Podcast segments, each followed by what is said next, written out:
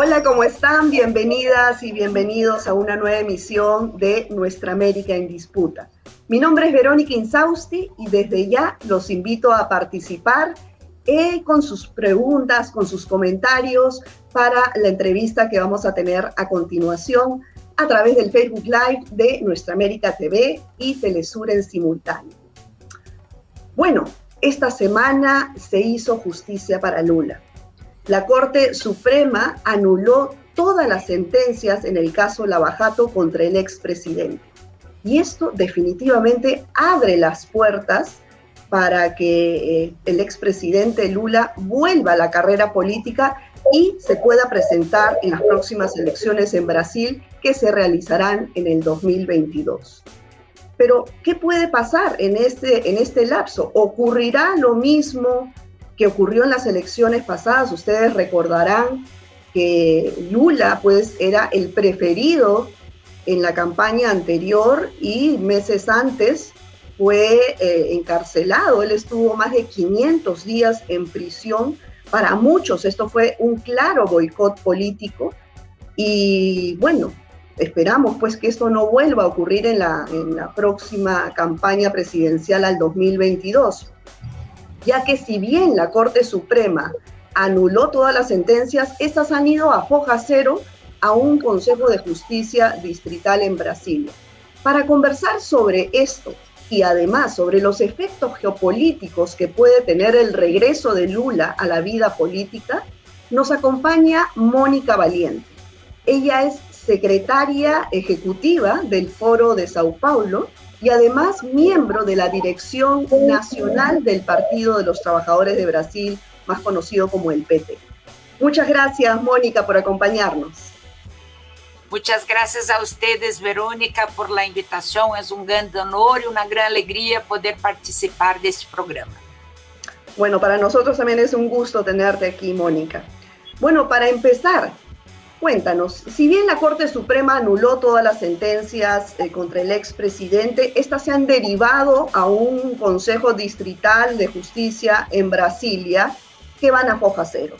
Ahora, ¿qué puede pasar en el transcurso de los próximos meses? Eh, ¿Se le puede volver a inculpar? Eh, ¿Cuáles son las eh, la defensa que tiene el expresidente Lula para salir rápidamente de eso y poder postular en las próximas elecciones del 2022?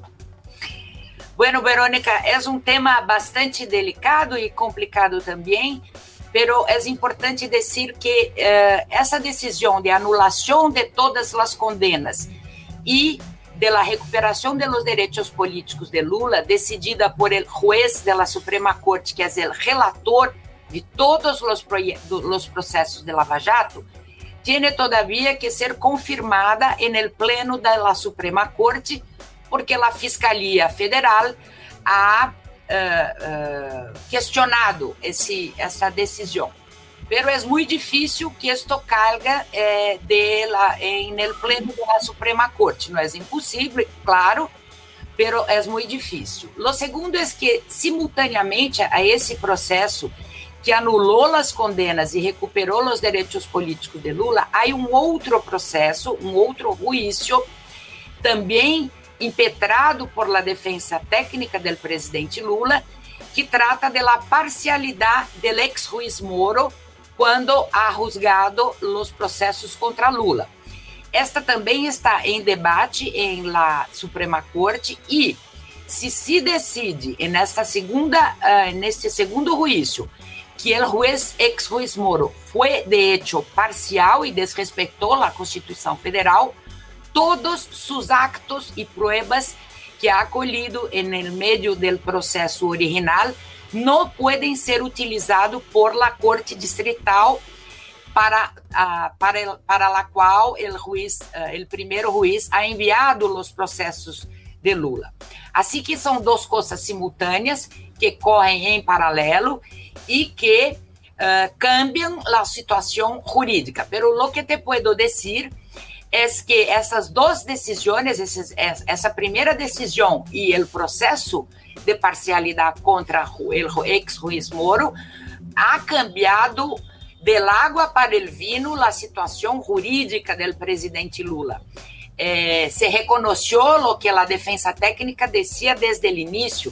Las cosas que le acusaban a, al presidente Lula no tienen nada que ver com o esquema de corrupção em Petrobras, são coisas muito diferentes. Eles quiseram fazer este link entre Petrobras e o presidente Lula justamente para ser uma condena rápida, expressa, para sacá-lo das eleições de 2018. Pero estamos muito felizes, creemos que foi uma vitória importantíssima nesta batalha e seguimos lutando, por supuesto. Ahora, eh, si bien, eh, como tú dices, básicamente eh, ya no hay herramientas para la acusación contra Lula, el juicio en la Corte Federal puede también demorar un lapso que no permita al expresidente volver a postular.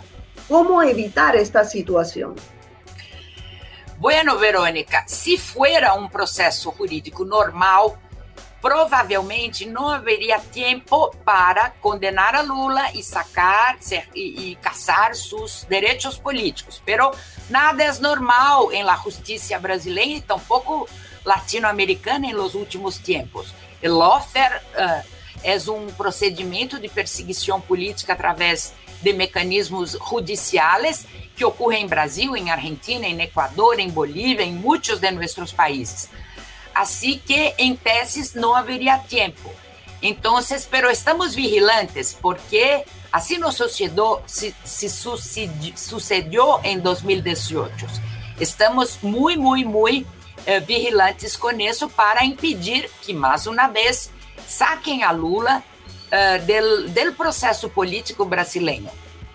Ahora, lo más probable entonces es que el expresidente Lula vuelva a candidatear para las elecciones del 2022. ¿Qué dicen las bases del Partido de los Trabajadores? Mira, es probable que, lo más probable es que Lula pueda ser candidato. Todavía él propio no ha decidido se va a ser o no candidato, como él ha dejado claro ayer en su entrevista de mucho tiempo, incluso, que yo creo que ustedes acompañaron. Pero sí, Ele, se ele vai poder, por supuesto, as bases do PT estão muito contentes com essa possibilidade e lo querem. Pero como Lula disse, eh, o mais importante hoje é combater a pandemia, eh, combater el hambre, a pobreza, o desemprego. Enquanto isso, e mientras tanto, uh, fazer os debates entre os partidos de esquerda, progressistas, para preparar as eleições de 2022. pero este año tengo, tenemos batallas muy duras en Brasil.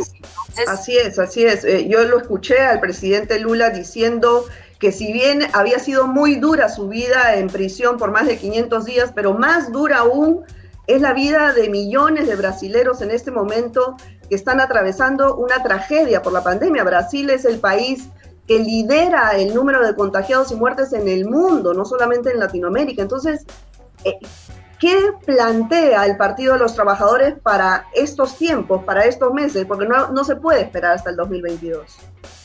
Sin duda. Lo que vivimos em Brasil é uma verdadeira tragédia humanitária, é um genocídio. Temos mais de 11 milhões de pessoas uh, contagiadas, temos uma população de 210 mi milhões de pessoas. Por 11 milhões, já contagiadas, 250, 270 mil muertos. Todos os dias temos cerca de 60 a 70 mil pessoas contagiadas.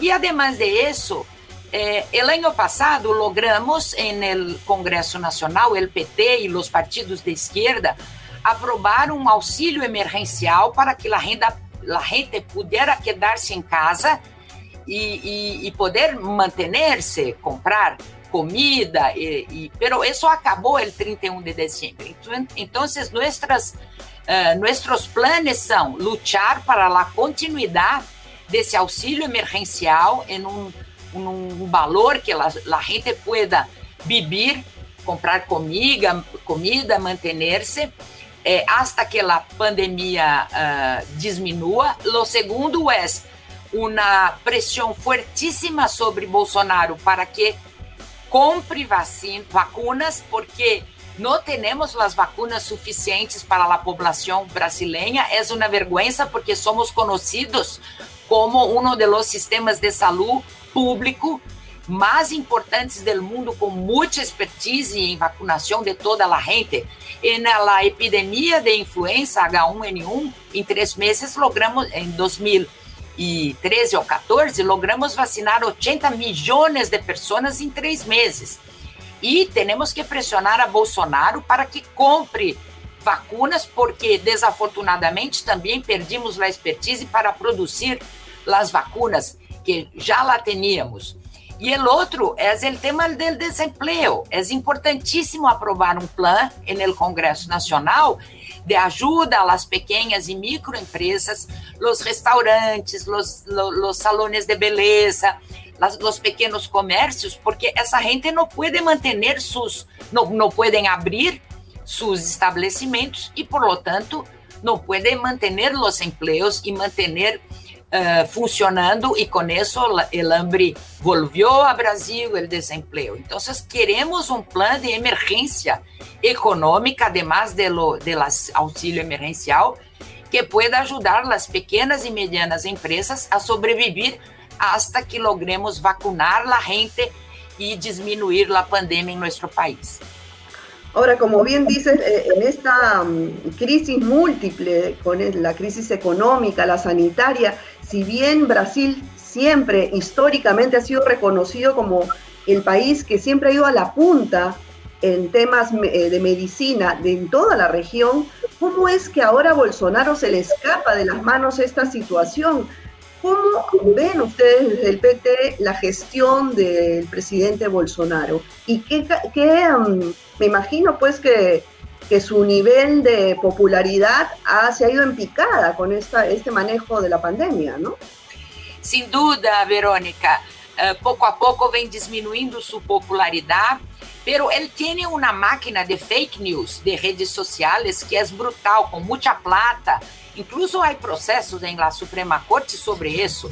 É, por isso sigue mantendo, pero uh, está caindo sua popularidade, está barrando sua popularidade por esse manejo genocida, trágico para a gente, eh, para o povo brasileiro. E, además de isso, a presença eh, de Lula no cenário político brasileiro também influencia muito isso. Por exemplo, ayer, depois do pronunciamento de Lula, Bolsonaro já começou outro tipo de comportamento, como, por exemplo, dizer que todos devem usar as mascarilhas, que vacina es la mejor arma, cosas que no decía hasta lunes.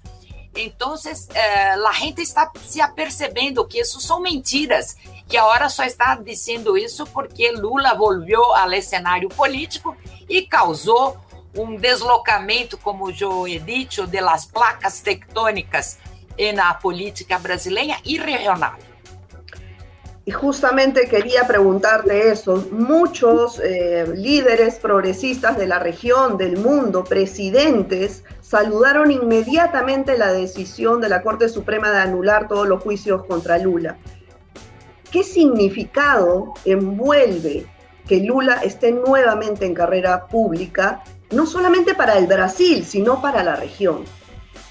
é um significado importantíssimo, Verônica. Em primeiro lugar, porque significa uma derrota muito forte de lawfare, que acometeu a Lula, pero também a outros de nossos líderes e lideresas, como Cristina Kirchner, Rafael Correa, eh, Jorge Glass, eh, Evo Morales e muitos e muitos outros que também sofrem. Então, a derrota de é, de, no caso Lula, é importante para toda a região, porque esse, esse foi um dos instrumentos que as élites neoliberais de nossa região utilizaram para estancar a ola progressista que vínhamos construindo desde a eleição do presidente Chávez em 1998.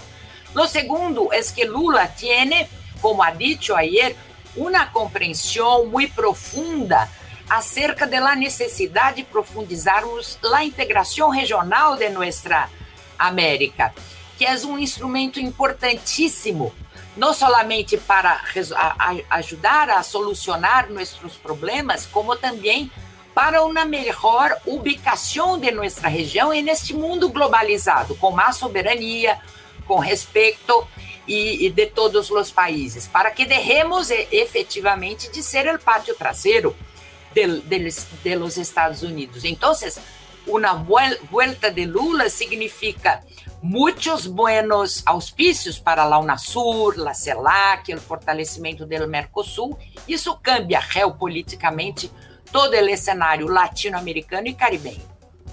Así es. ¿Tú crees que Lula, de llegar nuevamente al gobierno, pueda liderar este proceso de integración, de recuperación de la UNASUR, de la CELAC?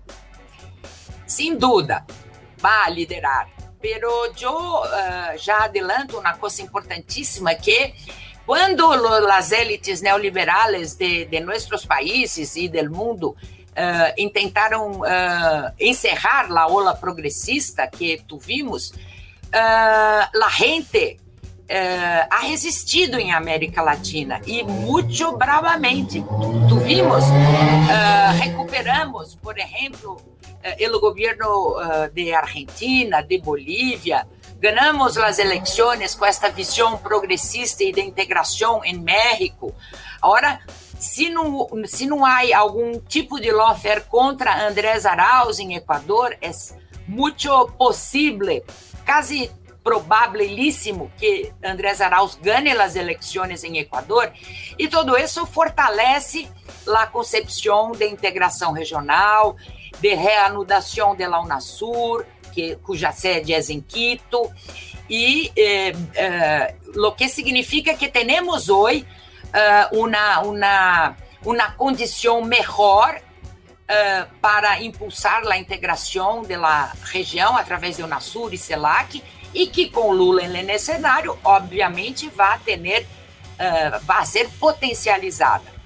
É, porque Lula tem uma, uma profunda compreensão da necessidade, aunque seamos um país grande com muitas possibilidades, pelo Brasil solamente, sozinho e aislado, não vai lograr a, a ser uh, lo que nuestro pueblo necesita y tampoco toda América Latina.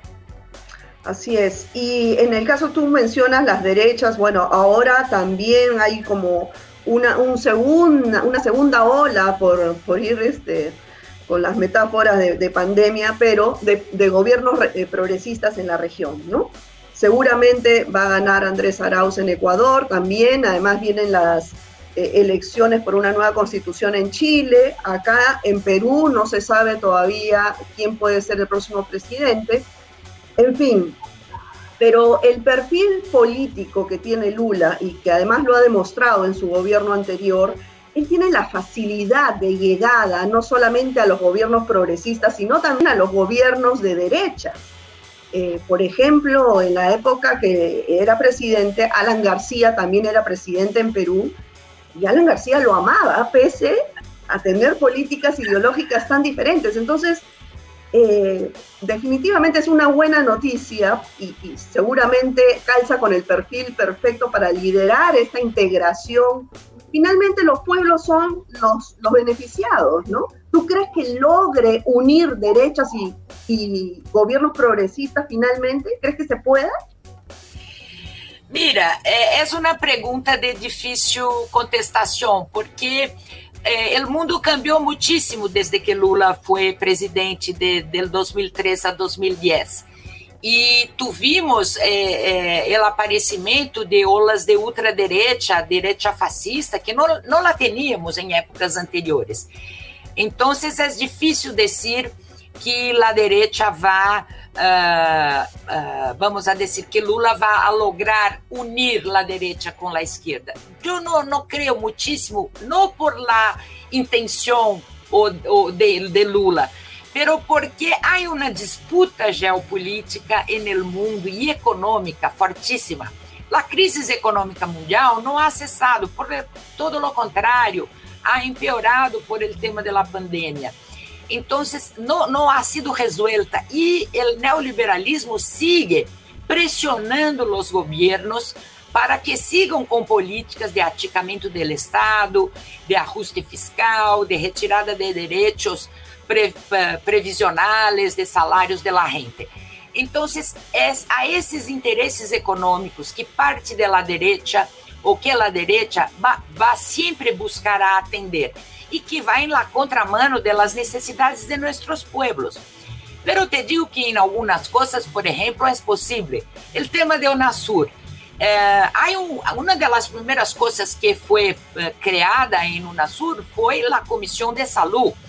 Com certeza, se tuviéramos lá o UNASUR funcionando estes dias trágicos da pandemia, com seu Conselho de Saúde, poderíamos comprar vacinas em conjunto, poderíamos fazer ações regionais para conter a pandemia.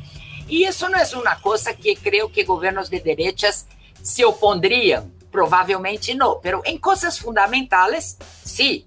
Pero te acuerdo, te, te, recuerdo a nossos oyentes que quando foi criada a UNASUR, teve a participação presidente, então presidente da Colômbia, Álvaro Uribe, que é um tipo de direita, pero as ideias integracionistas são tão fortes que é difícil, incluso para a direita, uh, contraponer-se. Teníamos um eles tinham um grande reforço com Trump, pero Trump foi derrotado. Aunque Biden não seja nenhum integracionista, por supuesto, pero cambiou também as condições internacionais. Pero eu creio que uh, é, é importantíssimo que tenhamos uh, em mente que vamos a batalhar, vamos a lutar por la integração, seja como seja. Ahora, eh, es difícil, pues, ¿no? Mantener eh, una institución regional como UNASUR o como la CELAC si la mayoría de presidentes no son de corriente progresista, ¿no? ¿Qué hacer para que se pueda nuevamente rearticular estos organismos tan importantes y, que se mantengan a lo largo de la historia? Porque como tú bien dices, hay temas estructurales que escapan, que ya van más allá de las ideologías como esta de la vacunación o de la compra de vacunas en bloque, como lo ha hecho la comunidad europea. Entonces, ¿qué hacer? ¿Qué hacer desde las organizaciones políticas, sociales, para presionar que esos organismos no desaparezcan? É uma pergunta importantíssima, Verônica, porque eu creio que no período anterior nós não, não, não, não tivemos a devida atenção para o tema da popularização da integração regional, de fazer com que os pueblos, eh, seus movimentos sociais, populares, campesinos, de trabalhadores, eh, puderam acompanhar o tema da integração regional, participar deste, deste processo como atores importantíssimos para poder institucionalizar. Sabemos que a institucionalização desse tipo de mecanismo depende muitíssimo de los gobiernos, pero também de la compreensão que las, los pueblos em cada um de los países tenham sobre esse processo e puedan pressionar. Por exemplo, se tivéssemos uma outra situação, Lene Moreno, ah, uma outra situação política, ideológica e, e, de disputa de hegemonia, Lene Moreno, o presidente de, de Ecuador, não poderia eh, ter hecho lo que ha hecho com a sede de la UNASUR. Habría gente, pueblo, garantizando isso. Então, é, é importante que nós corrijamos este erro que cometemos em los períodos anteriores e que hagamos um processo de, de debate, de popularização, de mobilização, de integração regional de los pueblos, además de la integração regional entre países e governos. Eu creio que este é um grande desafio. E eu penso que a gente eh, se interessa por isso, os jovens e as jovens se interessam muitíssimo atualmente por el tema internacional, por el tema de la solidariedade entre os pueblos, de la cooperação, del multilateralismo. É impressionante como isso hoy día es un tema de la juventud. Así es, y por, el, por los temas medioambientales también, ¿no? Es otra generación, definitivamente. Y, pero ahora, por ejemplo, tú como secretaria del Foro de Sao Paulo, eh, ¿qué propones para articular todas estas organizaciones políticas y sociales de la región y que se pueda hacer igual que desde UNASUR, desde el foro o desde el Grupo de Puebla, qué sé yo, o otros organismos políticos, ¿cómo se pueden articular para hacer una presión también a nivel regional? Esse é uma, um tema importantíssimo, Verônica, porque lo primeiro que para uh, nós do Foro de São Paulo, o tema da unidade de la, del progresismo, de la izquierda, temas mais importantes para nós, de fazer ações em conjunto com essas articulações partidistas e populares que temos em nossa América, como o Grupo de Puebla e outros tantos, pero nós também, como foro, temos fortes relações com os movimentos sociais e populares de nossa região. Por exemplo, nessa semana estamos junto com os companheiros e companheiras da Jornada Mundial contra o Imperialismo, uh, por uma sociedade feminista, eh, contra o prejuízo contra as mulheres, é uma ação do Foro de São Paulo, pero chamada, coordenada por la Jornada Mundial, que é uma jornada de movimentos sociais e populares. Tuvimos também, eh, e pretendemos reanudar isso este ano, uma forte relação com os, os organismos da Jornada Continental contra o Neoliberalismo e por la Democracia, que é um agrupamento de centrales sindicales eh, latino-americanas e, e, caribenhas, que foi também muitíssimo importante, tivemos atividades em conjunto.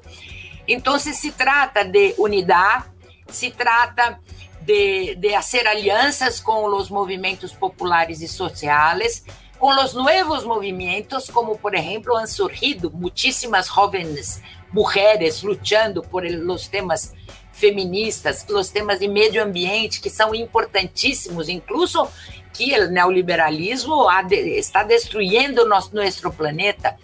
Então, é importante esta articulação e, mais do que isso, também termos muito presente nossas consignas, que são a solidariedade, a cooperação, a paz em América Latina e Caribe, o tema de Colômbia, de la paz em Colômbia, é um de nossos temas, incluso que temos muitas coisas em comum com Puebla, com la Copal, sobre isso, e o multilateralismo. Há que cada vez mais ter organismos multilaterais fuertes e que puedan enfrentar estes novos desafios que tem a humanidade. O tema da crise ambiental, o tema das pandemias.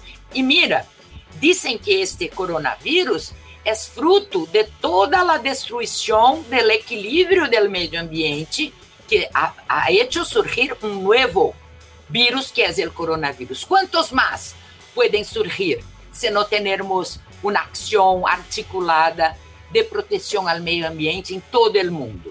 No podemos correr esse risco. Así es, así es, Mónica. Bueno, se nos ha ido el tiempo, lamentablemente, pero ha sido un tremendo gusto tenerte aquí en Nuestra América en Disputa. Sería ya hasta una próxima oportunidad. Les deseo toda la suerte con el caso de Lula y bueno, finalmente esto también va a repercutir en la patria grande y en el beneficio de todos nuestros pueblos. Sem dúvida, Verônica, muitíssimas graças por la oportunidade e espero que o pueblo eh, decida su destino em las próximas eleições que vamos eh, a tener el 11 de abril em Peru, em Chile, em, Uru, em Equador. Eh, seguimos atentos e acompanhando a luta de los pueblos. Muchas gracias, Mónica. Chao, nos vemos. Nos vemos. Chao. Bueno amigos, eso también ha sido todo por hoy. Nos vemos en una próxima emisión de Nuestra América en Disputa como todos los jueves. Cuídense mucho. Chao.